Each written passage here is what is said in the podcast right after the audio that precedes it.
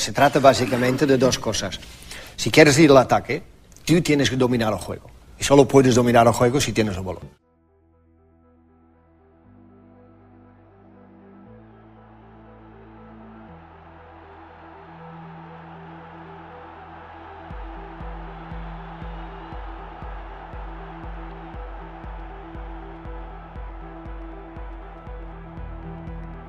Bienvenidos a Dos Toques, el primer podcast de historias y curiosidades del mundo del fútbol. Mi nombre es Sebastián Beri y con mi compañero Lisandro Machado les vamos contando cada una de las historias de este hermoso deporte. ¿Cómo te va, Licha?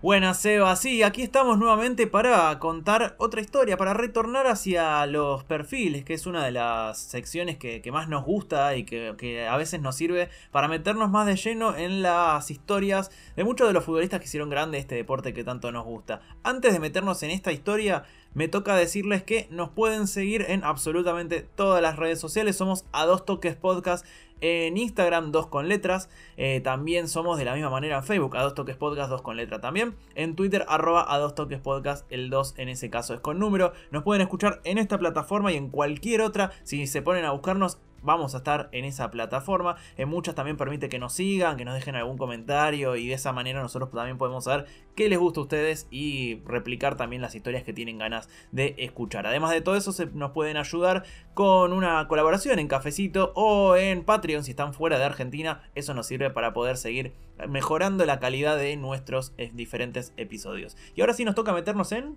En Johan Cruyff vamos a rescatar uno de los perfiles que teníamos en el capítulo que le dedicamos a la Liga de Holanda, ¿no? Eh, quizás el jugador más conocido de, ese país, quizás no, es el más conocido. La discusión está por saber si es el mejor jugador histórico de Europa y también entra quizás en el top 5 de la historia del fútbol en general, ¿no? No sé si le pelea los lugares a Messi, a Maradona, a Pelé, pero en Europa por lo menos eh, va punta a punta con jugadores como Zidane, Mm. Eh, Platini, del cual ya tenemos un perfil. Eh, y no sé, otros más. Sí, Rumenich o por ejemplo Müller, no, no el Müller actual, sino el, padre, el familiar anterior, que no recuerdo si era padre o no, pero alguno de todos esos alemanes, pero dentro de todo ese top 10 mínimo que se te viene a la cabeza, Cruyff está. Exactamente, y por eso rescatamos este perfil y les vamos a contar por separado, esta vez solo vamos a hablar de su carrera, la polémica carrera que él tiene eh, como jugador, como técnico y también como figura de lo extrafutbolístico. Y dirigente. Y dirigente. Bueno, exactamente por eso. Así que vamos a arrancar por el principio. Hendrik Johannes Cruyff es el jugador de fútbol holandés más reconocido, como habíamos dicho, pero la historia de él comienza el 25 de abril de 1947 a las afueras de Ámsterdam. Sus padres eran Cornelius Cruyff y Petronella Bernarda Dreiger, que eran dueños de una tienda de frutas y verduras, nada que ver al fútbol. Petronera además formaba parte del personal de limpieza del club Ajax, que es, eh, para los que no sepan, quizás algún desentendido del fútbol europeo, el Ajax es el equipo de fútbol más grande, pero con muchísima diferencia del fútbol holandés, y eh, durante los 70, justamente de la mano de Johan, es el club de los más importantes a nivel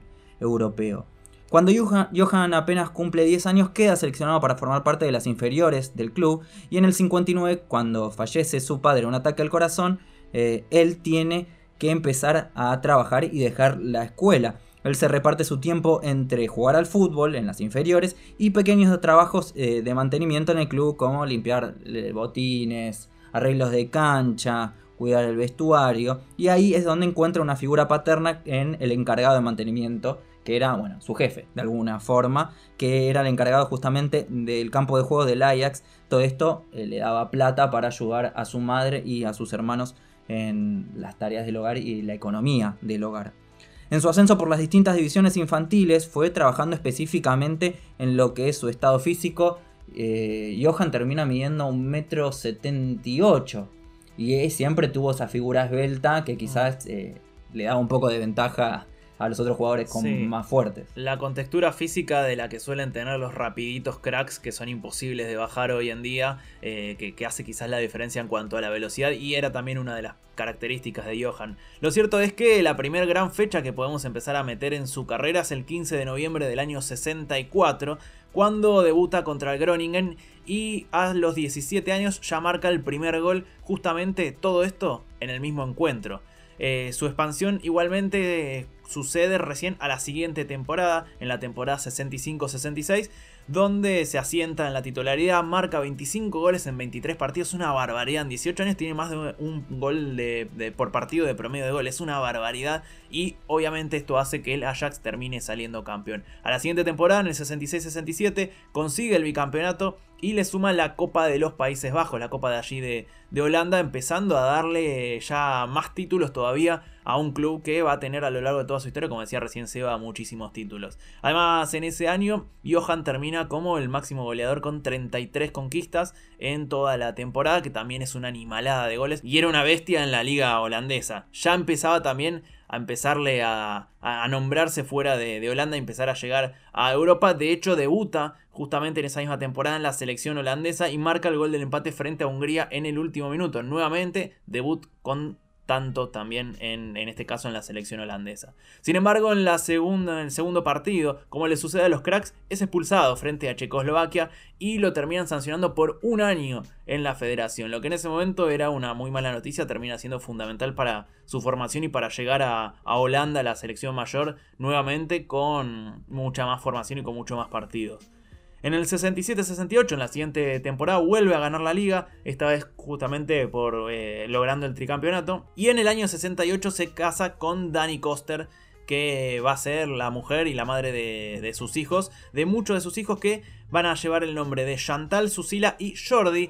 Obviamente se dan cuenta que ese último nombre no es un nombre tradicional neerlandés, pero lo vamos a contar en un ratito nada más cuál es la historia detrás de este nombre que tiene el tercer hijo de Johan con Dani. En el 69 llega su primera final de la Copa de Europa, para los desentendidos, lo que es hoy en día la Champions League, juega contra más ni menos que el Milan, pero el equipo italiano termina ganando por 4 a 1. En el 70, Cruyff gana su segundo doblete de Liga y Copa Nacional, pero al comienzo de la siguiente temporada sufre una larga lesión en la ingle y por eso no pudo jugar hasta finales de ese año. Cuando retorna a las canchas contra el PCB, se produce un hecho que lo va a marcar el resto de su carrera. Para jugar justamente en su retorno no podía utilizar el número que venía llevando en la espalda, que era el número 9.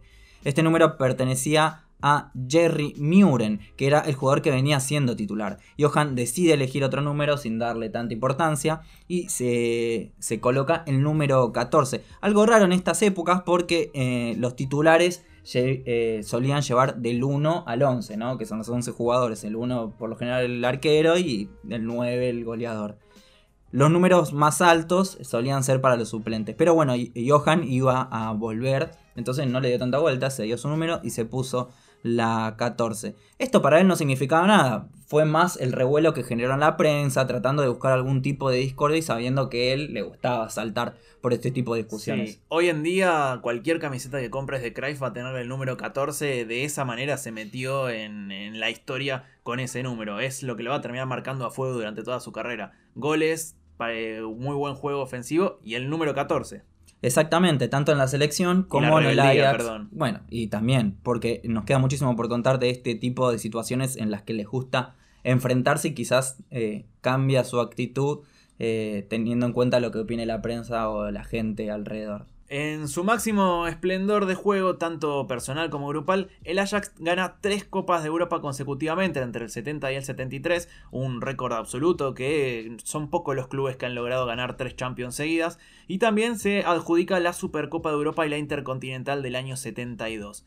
Esos van a ser los únicos títulos internacionales en toda su carrera como futbolista que en aquel momento recién comenzaba y ya parecía que iba a quedarse con absolutamente todos los títulos. En el 73 y en el 71 también es elegido mejor jugador europeo por la revista France Football. Sin embargo, a la temporada 73-74 se viene su ruptura con el Ajax, con su equipo tradicional. Primero perdió la capitanía, recordamos también que ya había perdido su número previamente. Después de la, la capitanía la termina perdiendo porque sus compañeros votan a otro compañero. Además, el club holandés negocia su pase al Real Madrid sin que el jugador lo supiera y el jugador Cruyff se termina enojando. Y acá aparece otra etapa más de rebeldía. Porque si todos pensamos cuál es el clásico rival histórico, por lo menos de Real Madrid, más allá del derby de ciudad, el clásico en España es el Barcelona. Bueno, justamente dice, no, mira, yo me voy a ir al Barcelona. Negocia su salida, se va al Barcelona por 100 millones de pesetas y se convierte en el más caro de la historia hasta ese momento, rompiendo y yéndose al clásico rival de quien supuestamente estaba arreglando el Ajax. Es quizás el segundo jugador que tiene un tipo de disputa de este estilo, porque recordemos, nosotros ya contamos la historia de Di. Stéfano, exactamente el argentino que eh, de Colombia iba a pasar directamente al Barcelona, tenía todo arreglado. Eh, eso lo contamos en ese capítulo, también podríamos hacer un perfil especial de Stefano para retomar esa historia y quizás eh, corregir algún par de cosas, pero le pasa lo mismo, ¿no? Tenía todo arreglado con, un, con el Barcelona, en este caso fue al revés, con el Barcelona, termina yendo al Real Madrid. eh, y después pasaría también, no sé, más actual con Neymar, que también creo que tenía una especie de precontrato con el Real Madrid y termina jugando en el Barcelona. Lo cierto es que Cruyff es recibido en Barcelona como un ídolo y salvador. Durante estos años también hay que contar un poco del contexto de España. Época franquista, Sí. a más no poder. El Real Madrid es el club favorito del dictador en ese momento de España. Y Barcelona, eh, un club tan icónico para lo que es eh, la región de Cataluña, era como también una bandera de lucha de los catalanes en frente de, este régimen franquista, ¿no? Claro, recordemos que Franco se muere en el 75, con lo cual es justamente en estos años la etapa final y la etapa donde ya está más establecido que nunca el franquismo bien de Real Madrid. Y es donde a partir de esto Cruyff va a ayudar para que se dé vuelta la tortilla y el Barcelona empiece a crecer, ¿no? Exactamente porque Cruyff llega cuando el Barcelona estaba penúltimo en la tabla y hace 14 años que no salía campeón de la liga. Como siempre, el holandés debuta y, sal, y marca un gol. Esta vez fueron dos contra el Granada. Desde ese encuentro el Barcelona no perdió ni un solo partido y terminó rompiendo el maleficio. Campeón en su primera temporada ganándole al Real Madrid en el Santiago Bernabéu por 5 a 0, algo que no se iba a repetir hasta el 2010, ¿no? Época más que actual de la mano de Pep Guardiola, si no me equivoco, o puede ser un poquito. ¿2010? ¿Sí? ¿Estamos seguros? Porque a veces me confundo con la época de Rijkaard. Si no fuéramos un podcast de historia de fútbol, te diría que estamos haciendo las cosas mal.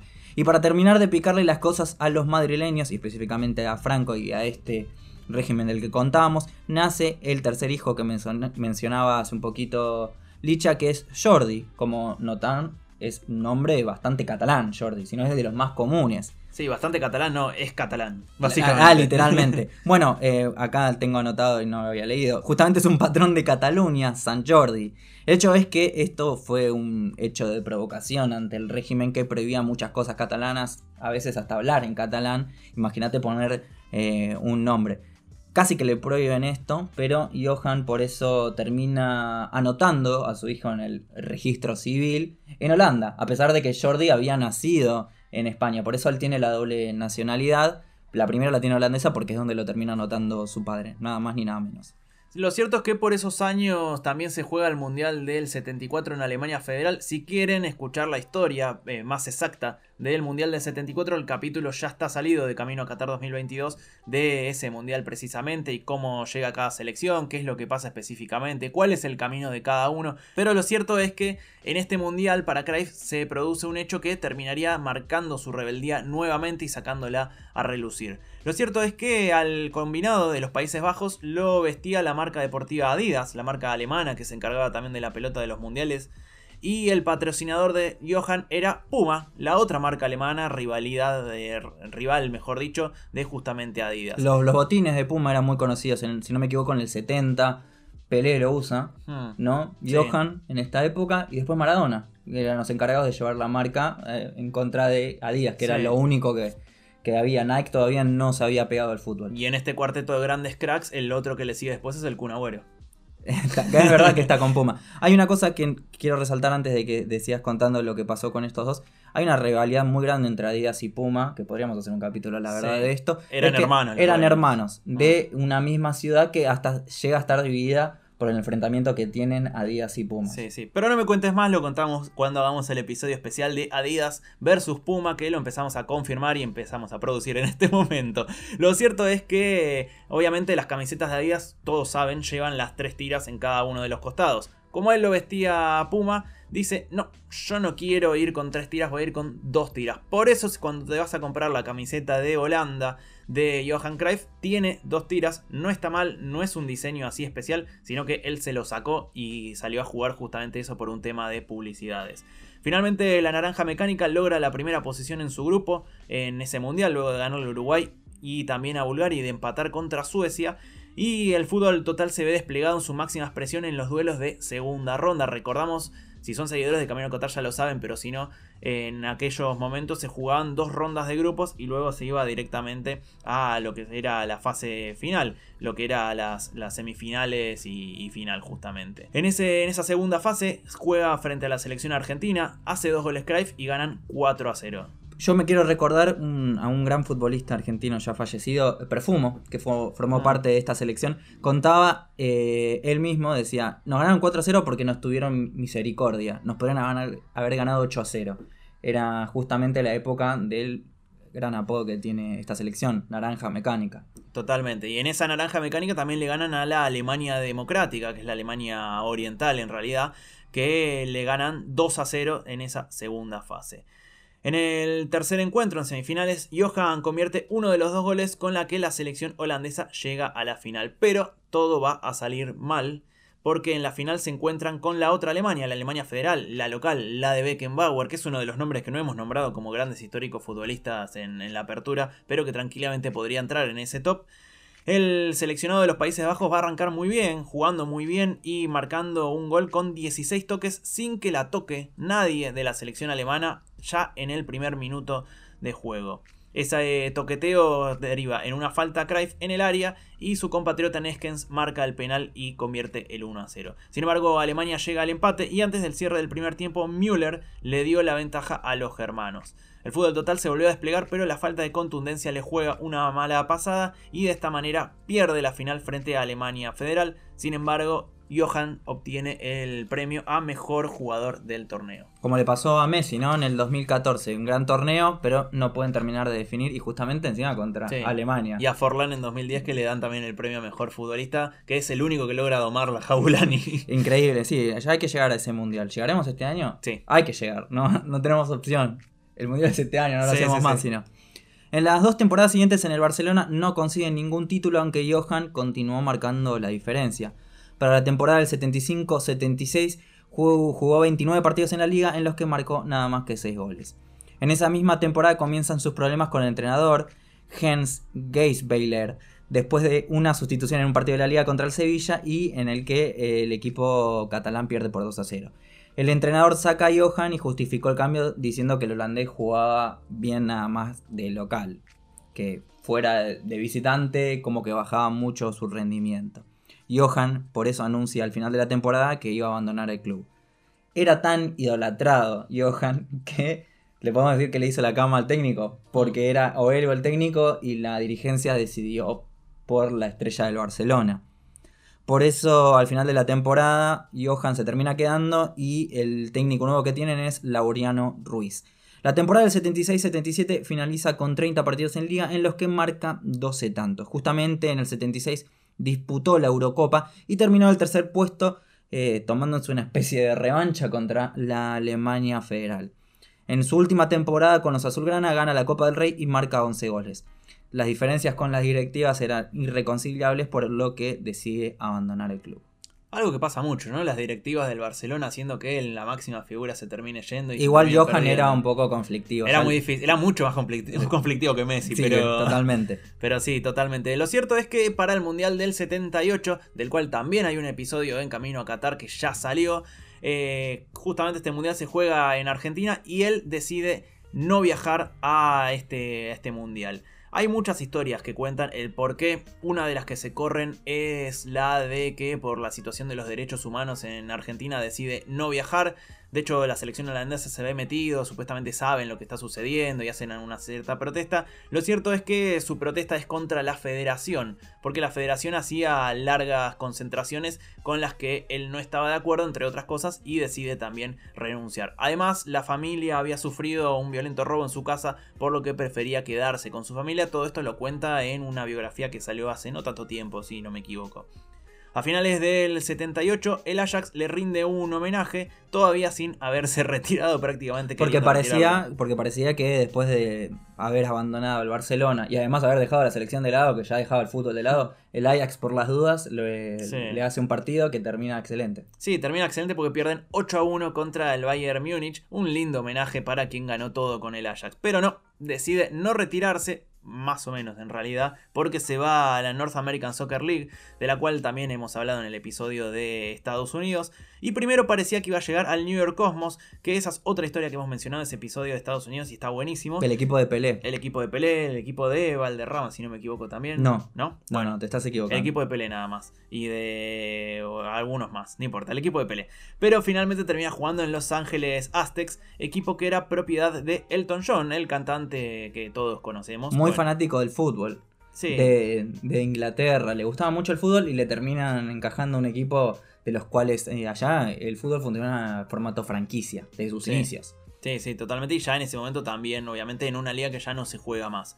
Lo cierto es que debuta en el 79 y, como siempre, figurita repetida, convierte un gol en su primer partido. La liga la termina con 16 goles en 27 partidos y es elegido mejor jugador del torneo. Para los 80 firma para los Washington Diplomats y marca 10 goles. Al año siguiente se va a la segunda división de España en el Levante y en ese corto retorno en España hace apenas 2 goles en 10 partidos, pero se va a Washington para jugar 5 partidos más. Recordamos que la Liga de Estados Unidos en ese momento se jugaba solamente en un semestre, entonces dejaba un semestre libre para que decidan qué hacer. Creo que aún hoy en día tiene el calendario corrido. Tienen como un par de meses donde todo el mundo se está jugando, menos ellos. Sí. Sí, pero también era muy como un Beckham cuando jugaba y... En Los Ángeles Galaxy volvió creo que al PSG, ¿no? Sí. O al Milan. Y Zlatan me parece que lo hizo hace poco. Bueno, no importa. Si fuéramos un podcast de fútbol les podríamos decir, Sí. pero como no tenemos nada que ver. Lo cierto es que el retiro parecía que se acercaba y Cruyff decidió a los 34 años volver a su primer amor y fichar en el Ajax. En esta nueva estadía gana dos ligas y una copa más. El Ajax gana,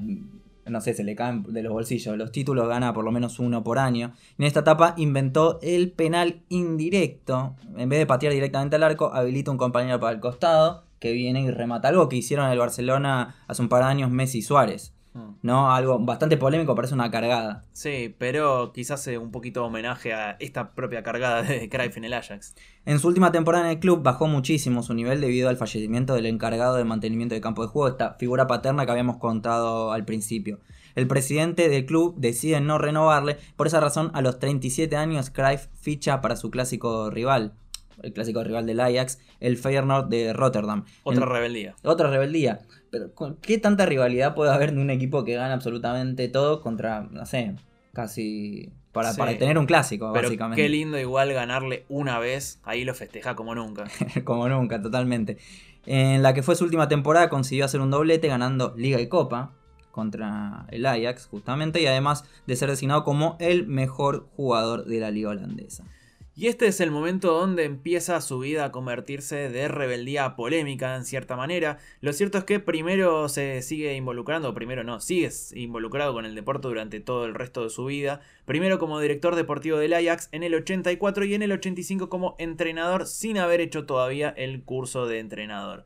Duró dos temporadas y media donde consiguió una Recopa de Europa, que era en ese momento la segunda Copa de, de Europa La justamente. Europa League, ¿no? Sí, exactamente. Y logra dos copas de los Países Bajos en el 86 y en el 87. Sin embargo, en la liga le va muy mal y por eso se termina yendo. En el 88 vuelve al Barcelona que volvía a tener otra crisis más deportiva y económica. En su primera temporada obtiene la Recopa de Europa, su campeonato favorito como técnico, pero sigue sin desplegar el buen juego que el holandés pretendía. Aunque en el 90 logra la Copa del Rey, en la temporada 90-91 empieza es, es cuando comienza a jugar bien y logra finalmente el título de liga.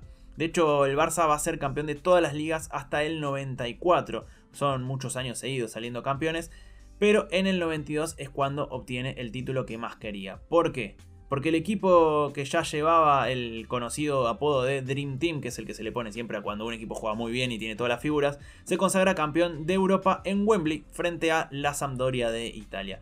Los catalanes así logran su primer título en la historia, lo cual también marca una continuidad porque luego los va a volver a salir campeón con Rijkaard, otro holandés más. Es casi como una eh, una promesa de buen, de buen pasar que haya un holandés dirigiendo, salvo que se llame Koeman, eh, al Barcelona. Lo cierto es que también se termina sumando la Supercopa de Europa y en el 94 repite final pero cae entre el Milan, entre otro equipo italiano. Y aquí comienza la renovación de plantel donde Cruyff hace debutar por ejemplo a su propio hijo y a Pep Guardiola. Hay una famosa foto que salió hace muy poco donde aparece Cruyff hablando con Pep Guardiola, luego Pep Guardiola hablando con Xavi y hoy Xavi dirigiendo al Barcelona como una suerte de continuidad de esta cosa del Barcelona. Porque eh, la identidad futbolística que pregona el Barcelona, por lo menos durante los últimos años, es este juego total que supuestamente eh, crea eh, Cruyff y se lo impregna al Barcelona, ¿no? Es supuestamente tratar de seguir esa línea a través de los años.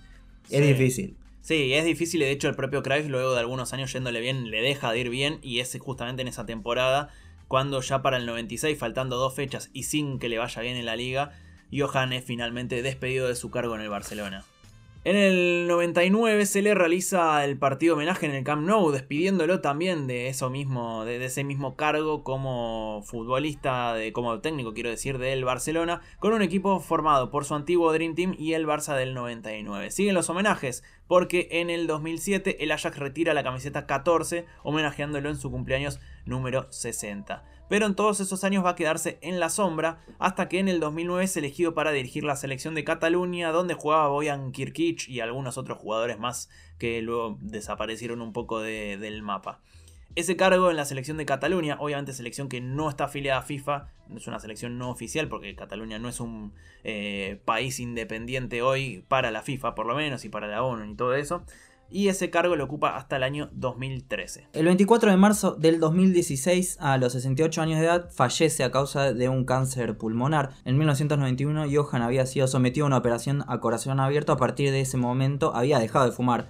Incluso participó de campañas antitabaco, pero no dejó el vicio a tiempo. Hay una foto que en realidad es un actor interpretándolo en una biopic de Johan fumando en el vestuario, que probablemente pasaba porque era muy común en esa época que los jugadores fumaran en el vestuario. Sí, se solía hablar mucho aquí en Sudamérica de algunos futbolistas que fumaban en el vestuario y salían a jugar, o incluso algunos que salían y decían que salieron a jugar ebrios. Era otro tipo de, fútbol, hoy quizás no está tan perdonado y ha pasado de muchas veces un futbolista fumando y los técnicos echándolos de los clubes. Tengo una que me acabo de acordar, que es eh, el Enzo Francesco, el uruguayo, eh, dice que en el entretiempo de River América de Cali en 1996, final de la Copa Libertadores, dice que se fumó un atado en el entretiempo, en 15 minutos, increíble. Qué velocidad. Qué velocidad, total, ni respiraba. Pero bueno, fallece Johan, la Federación de Estadísticas e Historias del Fútbol lo nombra el segundo mejor jugador del siglo XX, detrás de Pelé, y por decantación entonces el mejor jugador de Europa. Polémico, por eso decíamos al principio, top 5 por lo menos, ¿no? ¿Puede ser? Sí, a ver, la discusión es totalmente abierta y subjetiva también a lo que vio cada uno y a, eh, no sé, a nosotros nos llegan los videos de cuando jugó muy bien, no, no ves el partido Barcelona-Celta de Vigo donde cerró dos mano a mano. Pero bueno, puede pasar. La revista France Football, eh, que es la que se encarga de entregar el balón de oro, le permitió justamente a los ganadores elegir al mejor jugador del siglo y el holandés quedó tercero después de Pelé y Maradona. La Supercopa de los Países Bajos, que enfrenta cada año al campeón de la Liga y de la Copa Nacional, se rebautizó como el trofeo Johan Cruyff. El Barcelona, un año después de su fallecimiento, presentó un homenaje perpetuo en forma de nombre del estadio de la filial y colocó una estatua en una de las zonas aledañas al estadio.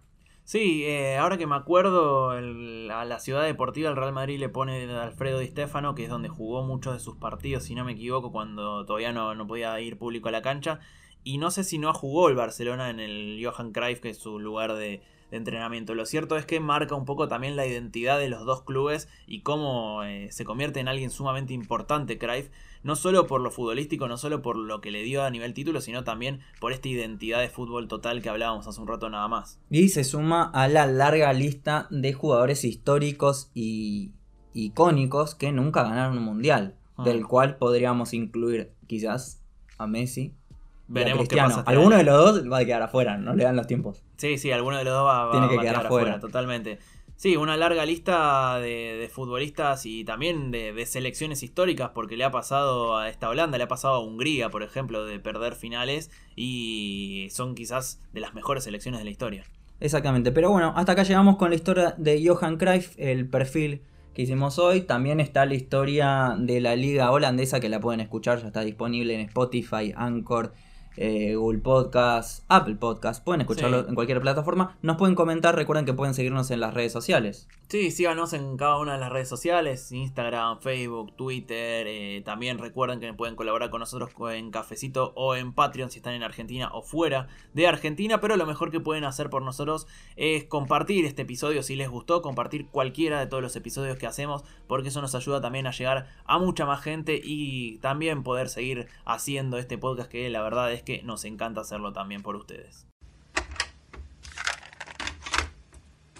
Yo vengo de una, de una mentalidad donde el resultado no es único.